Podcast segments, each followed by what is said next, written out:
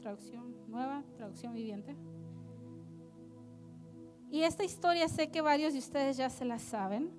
Y es Marcos 5 y vamos a empezar en el versículo 25. Dice así su palabra, dice, una mujer de la multitud hacía 12 años que sufría una hemorragia continua. Había sufrido mucho con varios médicos y a lo largo de los años había gastado todo lo que tenía para poder pagarles, pero nunca mejoró. De hecho, se puso peor. Ella había oído de Jesús, así que se le acercó por detrás entre la multitud y tocó, y tocó su túnica. Pues pensó, si tan solo tocara su túnica, quedaré sana. Al instante, digan conmigo, al instante, la hemorragia se detuvo y ella pudo sentir en su cuerpo que había sido sanada de terrible condición. Cierren ahí sus ojos. Te damos gracias, Padre Santo, por tu palabra en este día, Padre. Hablamos que esta palabra hay vida, que hay vida, Señor, y te pedimos que abras nuestra mente, nuestro corazón, para poder recibir lo que quieres hablar a mi corazón, Dios. Te doy gracias por por mi iglesia, Señor. Gracias por este lugar donde se habla tu palabra, Señor, donde creemos que tú estás presente, creemos que estás haciendo cosas nuevas, Padre.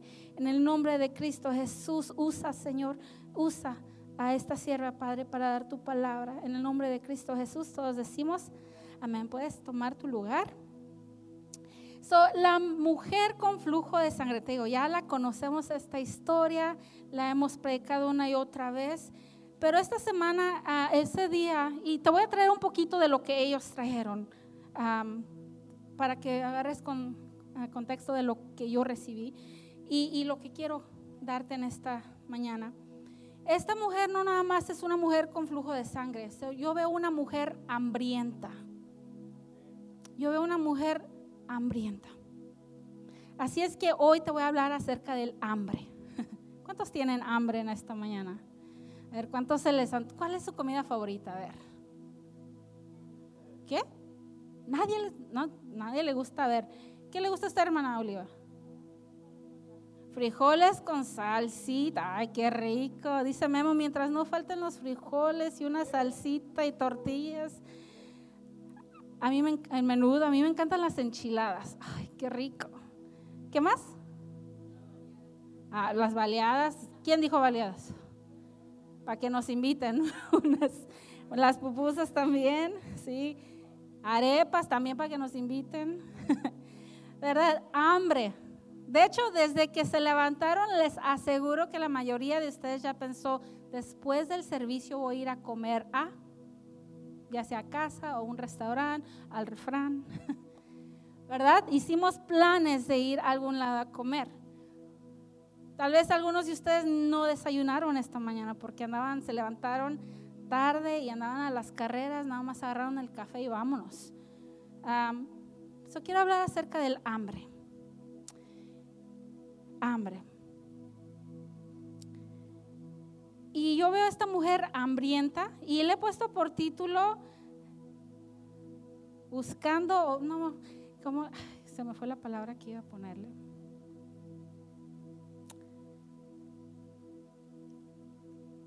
Vamos a ponerle el hambre mejor, nada más, dejarlo sencillo. Ahorita que se me venga a la mente les pongo, le iba a cambiar, pero no. Esta mujer estaba hambrienta, ¿por qué? Por ser sana, ¿sí o no? Ella estaba buscando sanidad. Ella estaba dolida, estaba sufriendo, estaba buscando sanidad a cuesta de lo que costara porque todo gastó. Estuvo 12 años así tratando de saciar esa hambre de ser sana. La palabra dice que buscó a personas, doctores, buscó aquí, buscó allá, buscó a personas para que le pudieran ayudar, pero ahí dice que se puso peor, se puso peor. ¿Sabes que la ayuda del hombre calma el hambre temporalmente? La ayuda del hombre solamente calma el hambre temporalmente. Y antes de entrar a lo que quiero hablar hoy, quiero que esto es lo, unos puntos que ellos tomaron y son verdades acerca del hambre. El hambre determina lo que como. Cuando yo tengo hambre estoy pensando, hmm, ¿qué quiero comer? Ver, quiero espagueti, quiero verduras, ¿qué quiero? El hambre determina la cantidad de lo que voy a comer, ¿verdad? Tengo mucha hambre, me voy a comer un steak. Pero tengo poquita hambre, me voy a mm, un sándwich. ¿verdad? La cantidad. Y el hambre determina el nivel en que yo crezco. ¿Crezco o crezco? ¿Verdad? Si comemos mucho, pues va a ser para los lados, pero si a los niños les decimos, vamos a comer espinacas y vegetales para que crezcas grande. Pero hoy quiero enfocarme en el crecer espiritualmente. El hambre determina el nivel en que crecemos, maduramos.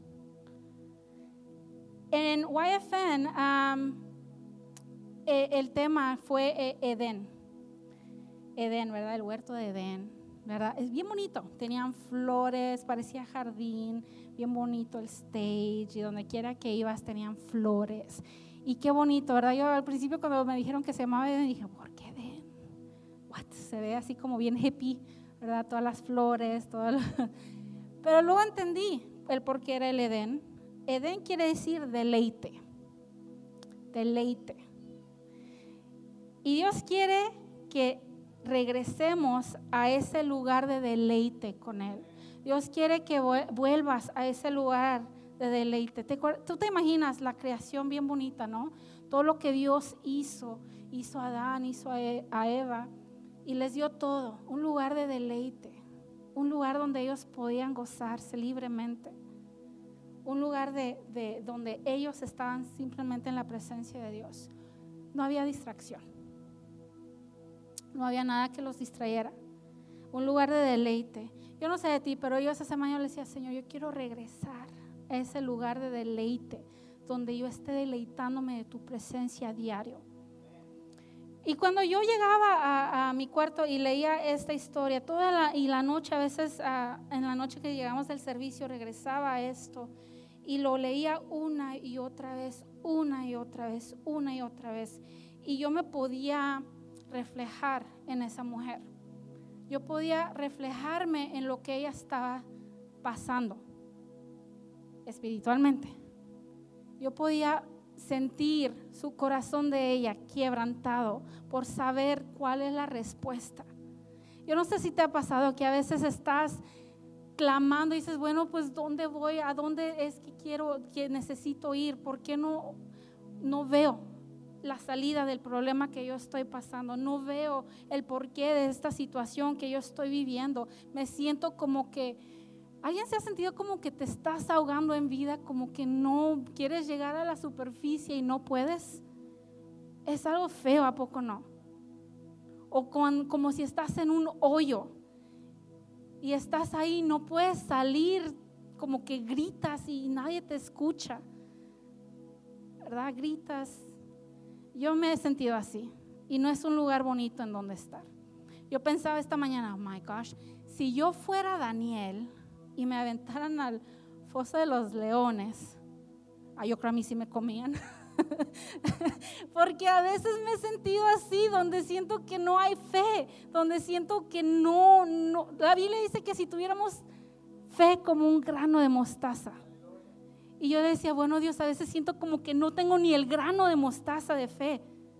Me siento así, como que estoy en un vacío, en un, no, encuentro salida.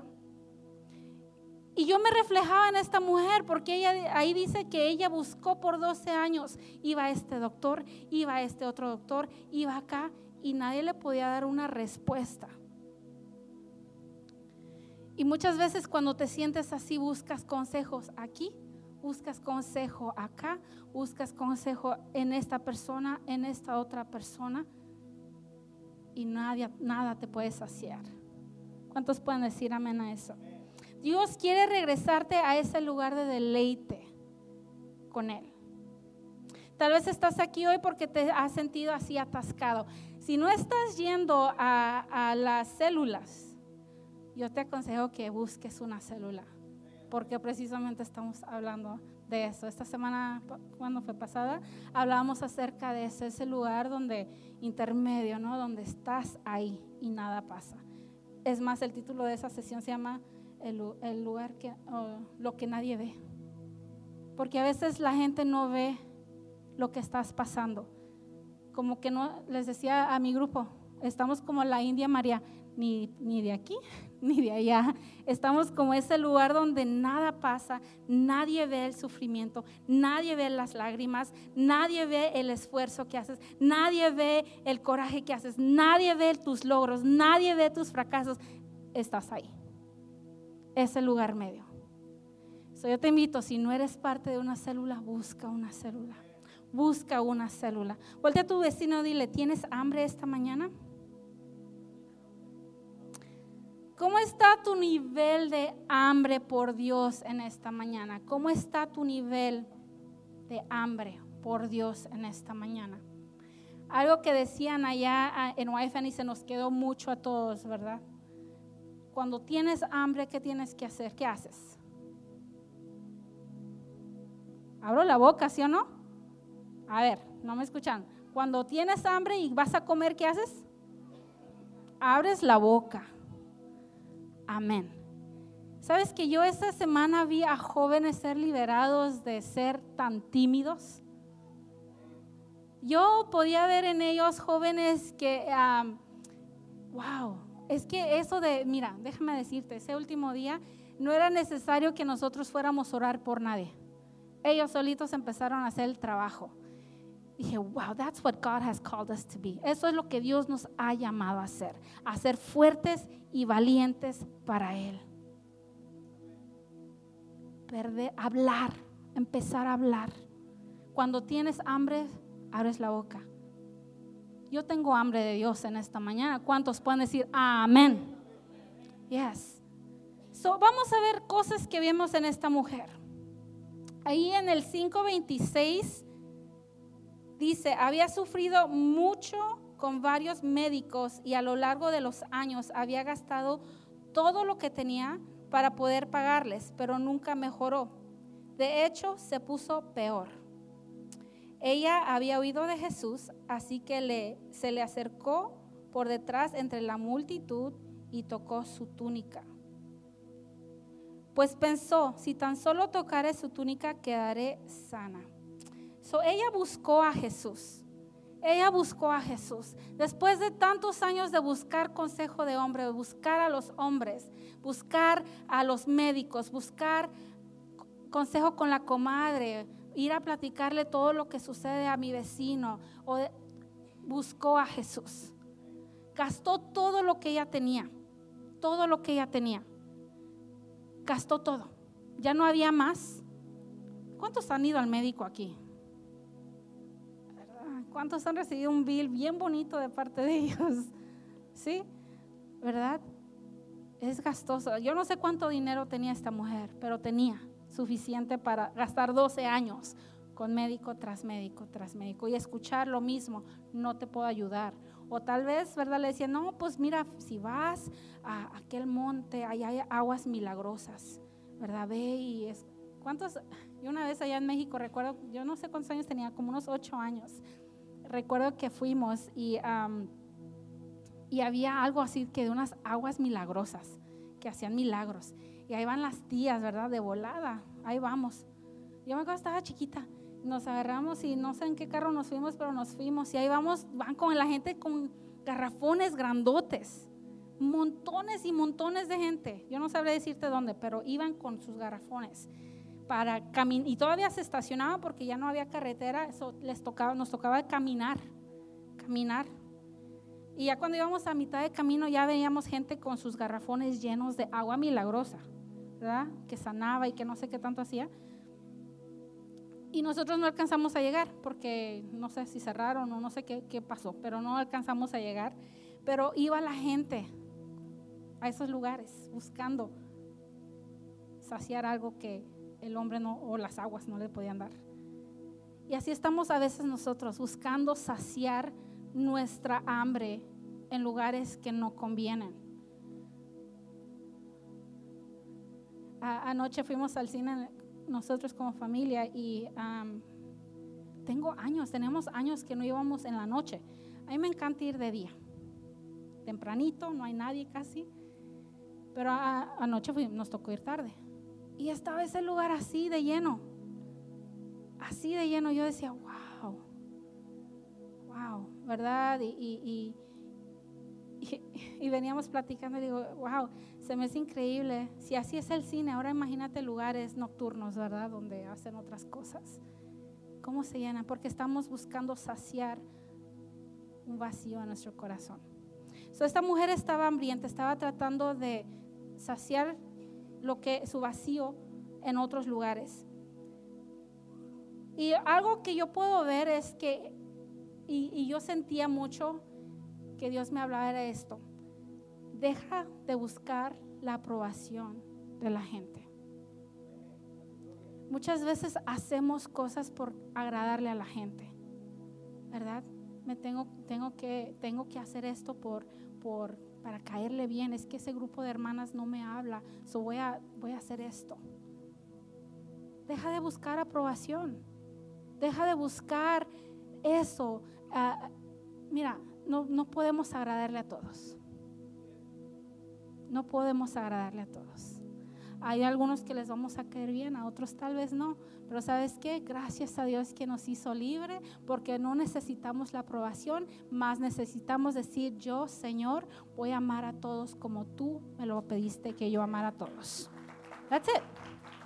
That's it. deja de buscar la aprobación de la gente y deja de permitir que las personas te lastimen. A esta mujer la habían lastimado. ¿Y qué dice? Que quedó peor. Buscó a médicos y la dejaron peor. Yo no te estoy diciendo que no vayas al médico, no. Lo que sí te estoy diciendo es que a veces permitimos que las palabras de otras personas influyan tanto en nuestra mente si alguien viene y te dice, es que hermana Mari, usted es bien tonta, ¿verdad? Y en ese momento pues tal vez digo, no, pero me voy a mi casa y nada más estoy pensando, es que ella me tal vez sí soy bien tonta, porque y ya esa palabra ya se, ya se hizo parte aquí de mi mente y ya lo estoy declarando, ya la estoy haciendo mía. ¿Sabes? Tus hijos, tus jóvenes no están aquí ahorita pero yo, yo, yo te reto a ti, mamá, papá. Tus hijos no están, los más pequeños no están aquí. Yo te reto a ti que empieces a hablar palabras de vida a tus hijos. Aun cuando hacen lo que, ah, ¿por qué te pareces a esta persona? No, vamos a hablarles con amor. Eso no quiere decir no voy a regañar a mis hijos nunca. No, eso tampoco pero hablar palabras que marquen para bien y no para mal. Palabras que construyan, no que destruyan. ¿Cuántos pueden decir amén a eso? Hay palabras en nuestras vidas que hemos permitido que personas de nuestros pasados hablaran sobre nuestra vida y se han hecho cadenas. Se han hecho cadenas de esclavitud. Es que no, tu familia toda es así, tú también vas a ser así. Esas son cadenas, te están esclavizando. Hay poder en las palabras. Todo lo que hablamos hay poder. Y hay poder de vida o de muerte. Tú decides. Y también tú decides qué decides que te ate y qué decides que no te ate. So es tiempo de dejar esas palabras que nos hacen peor, así como esta mujer que se puso peor. Número dos, otra cosa que aprendí de ella es que ella confesó lo sucedido ante Jesús. Ahí el versículo 31 dice, sus discípulos dijeron, mira la multitud que te apertuja, que todos, por todos lados. ¿Cómo puedes preguntar quién me tocó? Sin embargo, él siguió mirando a su alrededor. Qué bonito es Jesús, él sabía quién, ¿verdad? Pero él estaba viendo él estaba mirando a su alrededor para ver quién lo había hecho. El 33 dice, entonces la mujer asustada y temblando al darse cuenta de lo que había pasado, se le acercó y se arrodilló delante de él y le confesó lo que había hecho. Oyes, ella podía haberse ido, porque ahí dice que al instante fue sana. ¿Se acuerdan que leímos? Al instante que ella tocó el manto.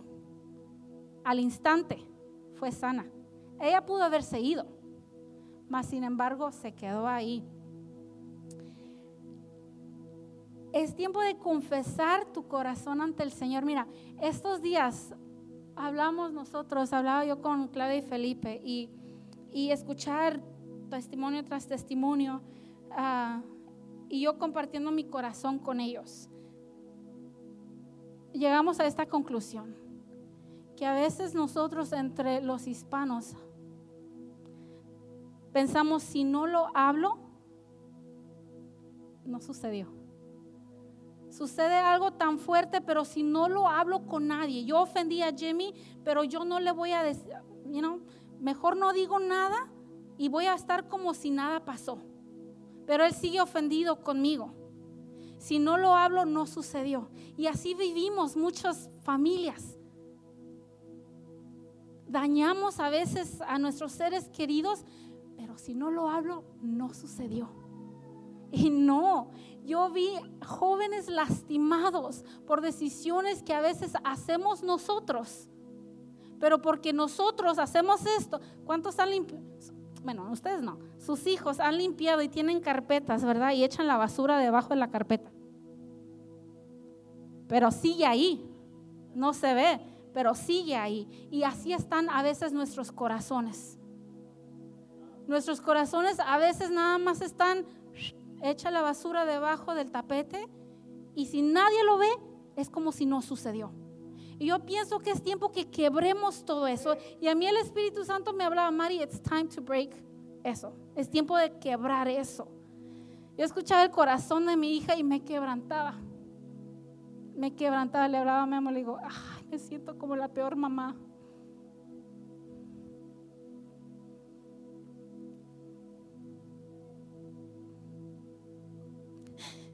déjame decirte que no hay mayor dolor, padres, que ver a tus hijos sufrir. Y tú, papá, que estás aquí, tienes la oportunidad de hacerlos libres de ese dolor. Es tiempo de hablar, confesar. Ella pudo huir. La mujer pudo huir y decir, no, pues ya, ya, ya conseguí mi milagro, ya, estoy bien, ya me voy antes de que se den cuenta que fui yo. Ella se quedó y dijo, fui yo. Y confesó. ¿Sabes que es tiempo que nosotros entre familias confesemos nuestras... Gracias. Ahí me trajo mucho hermano Oliva. ¿Sabes que yo le dije al Señor, no quiero llorar, Dios? Soy en chillona, ¿eh? Y le dije, Dios, no, no quiero llorar.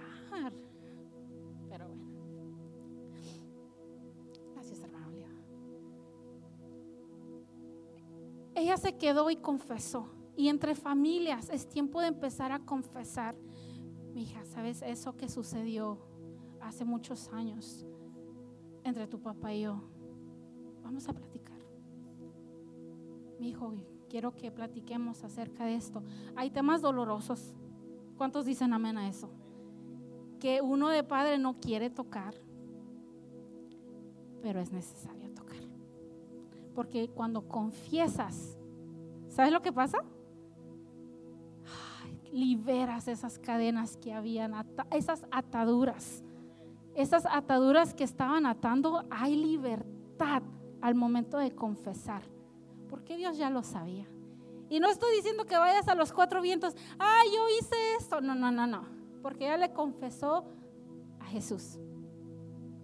Confiesa lo sucedido Jesús. Quiebra esas cadenas que hay con tus hijos, con tu esposo, con tus padres, con X persona. Quiebra todo eso que hay. Eso me encantó. Y no seamos como lo tradicional. Si no lo ven y si no lo hablo, no sucedió. No, déjame decirte, sí sucedió. Y que no se ve ahorita, eso no quiere decir que no vayas a salir a, a la luz es mejor hablarlo ahorita, cuando el Señor te lo está poniendo en tu corazón, hablarlo. cancelar toda palabra. ¿Se acuerdan palabras que vienen a tu mente? Porque cuando no lo hablas, ya tu mente está llenándose de, de dudas, de esto y del otro. Quiebra todo eso en el nombre de Jesús. La Biblia nos habla en Lucas de 10 leprosos que fueron sanos. ¿Te acuerdas? Pero solamente uno regresó. Solamente de los 10, uno regresó. Ese es Lucas 7, 11 en adelante. Uno regresó a darle gracias a Jesús. Yo quiero ser ese, ese leproso que da las gracias a Jesús, ¿sí o no? Por lo sucedido. Esta mujer pudo haber sido como los otros nueve y ya me voy. Yo no voy a, a, mirar para atrás. Yo ya recibí lo que yo vine a buscar, que fue la sanación. Ya lo busqué, ya lo encontré, ya me voy. No, ella se quedó ahí y confesó. Fue como el leproso, se quedó, dio gracias ante el Señor. ¿Cuántos agradecidos hay en esta, en esta mañana? Otra cosa que aprendí acerca de esta mujer es que fue y compartió lo que recibió. A veces recibimos de parte del Señor y salimos de esa puerta y ya. Ahí quedó. Nada más de aquí a la puerta. Ella fue y compartió lo que recibió. Y quiero que veas aquí. Vamos más, más vamos a seguir leyendo ahí. El 30. El 32. Vamos a empezar el 32. Dice, sin embargo, él siguió mirando a su alrededor para ver quién lo había hecho. Entonces la mujer, asustada y temblando al darse cuenta de lo que había pasado, se le acercó y se arrodilló delante de él y le confesó, digan conmigo, confesó lo que había hecho. Y él le dijo, hija, tu fe ha sanado, ve en paz, se acabó tu sufrimiento. me encantan esas palabras, ¿no? Se acabó tu sufrimiento. Déjame decirte que yo esta semana de YFN experimenté ver cómo Dios exactamente esas palabras les decía a varios jóvenes, ve en paz porque hoy se acabó tu sufrimiento. Amén. So, tú te imaginarás esta mujer con, yo no sé, yo estuviera contenta. 12 años de, tanto sufrir, me quedé sin nada, pero en un instante Dios me sanó. Pero vamos al capítulo 6, porque a mí me impactó esto. El 6.56, el último versículo del capítulo 6, dice así, por donde iba, o sea Jesús, por donde iba Jesús, fueran aldeas, ciudades o granjas, le llevaban enfermos a las plazas, ojo, le suplicaban que permitiera a los enfermos tocar al menos el fleco de su túnica y todos los que tocaban a Jesús eran sanos. So que le permitieran por lo menos tocar el borde de su manto. ¿Cómo iban a saber que si tocaban el manto iban a ser sanos? Por la mujer porque ella no se quedó con lo que recibió, ella fue y habló, ella fue y dijo, oigan, Jesús me sanó, no tuvo que poner manos, simplemente con tocarlo, yo fui sana. Yo esta semana le decía a Dios, yo quiero ser sana, así como esa mujer. No, dale todo el gozo, todo, toda la unción a estos jóvenes, pero por lo menos Dios, dame mi sanidad. Déjame tocar tu borde de tu manto ella fue y habló. No había Facebook, no había Instagram, no había todas las redes sociales para que ella pusiera hashtag I no había nada de eso. Simplemente el hablar, el hablar. Cuando uno va a comer a un restaurante y te dan servicio de calidad, vas y le cuentas, oye, fui a un restaurante bien padre no, hombre, es que me dieron un steak así de grandote y bien jugoso. Le puse steak sauce y luego agarré mashed potato, pero no regular mashed potato, babe. Agarré el loaded mashed potato, esa que tiene como quesito y tiene onion. No, hombre, no, deberías de ir ahí. Y de volada, ¿qué hacemos? A ver, ¿cómo se llama? Y lo empezamos a buscar. Ah, ya lo encontré. ¿Sí o no? O hay algunos de ustedes que son más tech savvy, como decimos, y les gusta dar reviews. ¿Verdad? Buenos o malos, pero les gusta darlos para que todo el mundo sepa. Yo fui al refrán hoy. No, el menudo estaba cinco estrellas. El lugar es, ¿sí o no? Ya, porque nos gusta compartir lo que nos gusta. Y esta mujer estaba así, ella compartió el milagro que había recibido, fue y compartió lo que recibió, no se quedó callada. Repitan conmigo, no se quedó callada. Ella creó hambre, creó apetito para que otros buscaran a Jesús. No sé si me estás captando, pero ella creó hambre. ¿Sabes por qué a veces nuestros hogares están, ay, hoy no voy al servicio, mañana, mejor otro día? Porque falta hambre. No hay hambre, no estamos creando hambre. Y aquí me tocaba a mí el Espíritu Santo, me decía, Mari, estás creando hambre en tu hija. Estás creando hambre en tu hogar. Alguien diga, ouch, conmigo, porque no puedo ser la única que me siento así, ¿no? Ella no se quedó callada. ¿Sabe que, ¿Sabes que el enemigo quiere que te calles? Él quiere callarte. Él quiere que no hables de lo que Dios te dio. Porque en el momento que lo recibes, ¿sabes qué pasa? Y te lo digo para que los jóvenes que están allá, que fueron a YFN, tú que, tú que estás aquí, papá, pongas a reflexionar. Cuando tú recibes del Señor y te vas, el enemigo no se queda quieto. Él empieza a meterse en sus mentes, empieza a decir, no, bueno, tal vez no recibiste de Dios como pensaste que recibiste. Esa otra persona recibió más que tú. Maybe Dios no te ama a ti. hay un, hay un,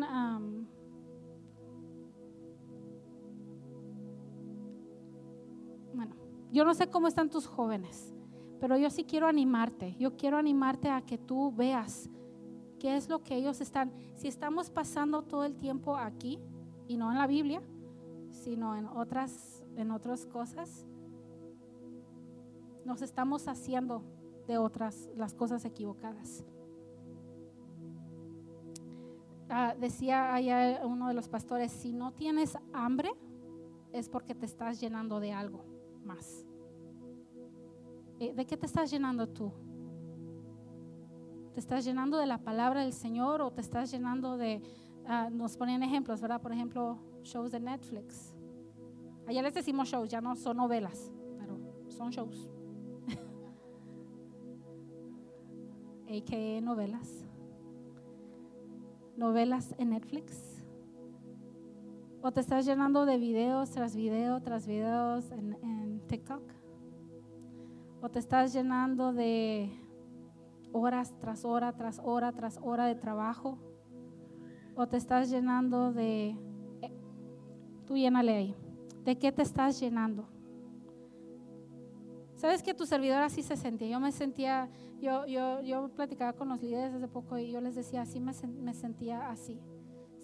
Yo clamaba y les decía, es que yo no sé cómo salir de cómo me siento. No entendía. Ahora lo puedo ver claramente. Pienso que era algo espiritual sucediendo, una batalla y, no, vamos, no vamos vestidos adecuadamente a una batalla. Sabes que para ir a una batalla tienes que ir con armadura de guerra. Y yo había bajado la guardia. Yo había bajado la guardia y había dardos en mi mente donde el enemigo había puesto mentira y yo me los estaba creyendo. Y es difícil estar en esa situación, ¿no? Porque clamas y, yo te digo, si me metían al león, al, foso de los leones, yo no creo que fuera Daniel yo. creo que a mí sí me hubiera comido los leones. Vamos a Salmo 107.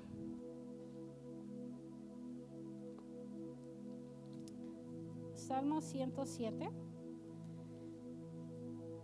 Del 1 a 6 dice así. Dice, den gracias al Señor porque Él es bueno.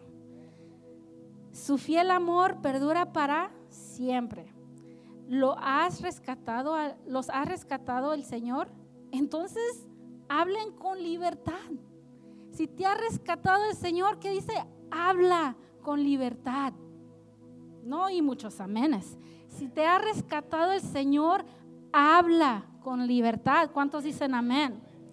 Cuenten a otros que Él los ha rescatado de sus enemigos, pues ha reunido los deterradores de muchos países, del oriente y del occidente, del norte y del sur. Algunos vagaban por el desierto, perdidos y sin hogar, con hambre y con sed.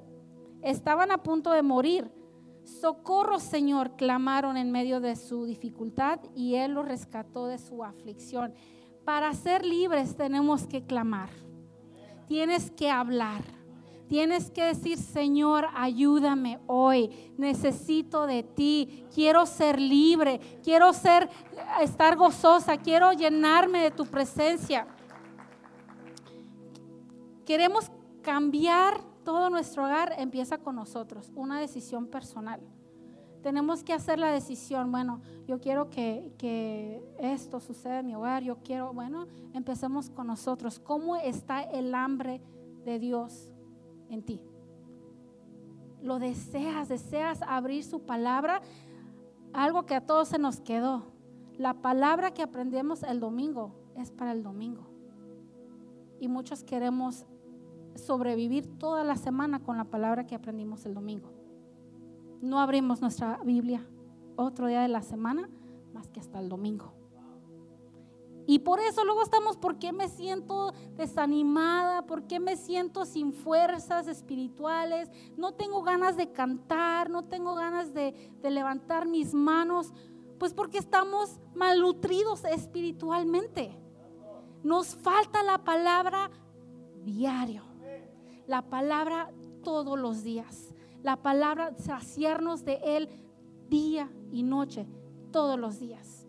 En mi casa hubo cosas suceder. Yo platicaba con Emo esta mañana y con esto voy a terminar. Pero yo, ah, e, el, día que llegamos de YFN, ah, yo les platicaba a algunos de los líderes, digo, mi hija llegó y cada rato entraba, mom, mom, mira lo que dice aquí, mom, y esto, mam, podemos hablar.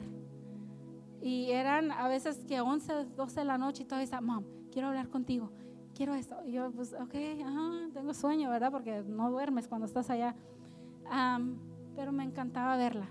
Pero ese viernes que nos estábamos arreglarnos para venir al servicio de, jóvenes, yo estaba en mi cuarto, estaba, tenía música puesta, estaba meditando en, alguna una palabra y, y yo escuché un ruido y era un ruido, no sé cómo explicarlo. Que apagué la música. Apagué la música y me quedé, ¿qué, qué es eso? Y se oye así como si fuera, le decía a Memo, era como algo así, algo así, pero fuerte. Y, no supe qué era, solo descarté. A, a, los minutos viene Amanda y me dijo, mam, ¿tú viste lo que pasó? Y le digo, ¿de qué? Dice, es que estaba, tiene un tocador con un espejo, dice, estaba ahí, dice, de repente vi que se movió todo, se movió todo el mi, nada más eso, se movió y la puerta de mi cuarto se abrió, se cerró y se abrió. ¿Temblor o qué sucede aquí? Mira, tan buena que soy que me metí de volada al Facebook, ¿verdad? porque hay un lugar de, para The Colony, donde pasan noticias de, de, mi ciudad, a ver si alguien me había puesto algo. Me esperé, nada. Fui a tocarle a mi mamá a su cuarto y le dije, mamá, le dije, ¿tú no escuchaste un ruido? Porque me dijo, manda que escuchó también un ruido. Y dijo, no. Y sus cuartos están de lado a lado. So, donde estaba el tocador está la cama de mi mamá. Y le dije, no, ¿no se te cayó algo? No. ¿Por qué? Y ya, me fui así, me fui a mi cuarto y me vine aquí y cuando estábamos, ¿se acuerdan que estaban aquí orando los jóvenes? el Señor me dijo, me empezó a, recordar eso y nada más escuchaba shake, shaken. Voy a, voy a, a sacudir. I'm going to shake in you. Y dije, wow, dije, wow, yo nunca había pasado algo así, ¿no? Y, empezaron los días a pasar y empecé a orar. Le dije, bueno Dios, si eso era de ti, enséñame qué es lo que querías decirnos, ¿no? Esta mañana, mientras estaba planchando, I don't know, Dios me volvió, ya se me había olvidado, me recordó de eso. Y yo pienso que es para ustedes, iglesia, la verdad.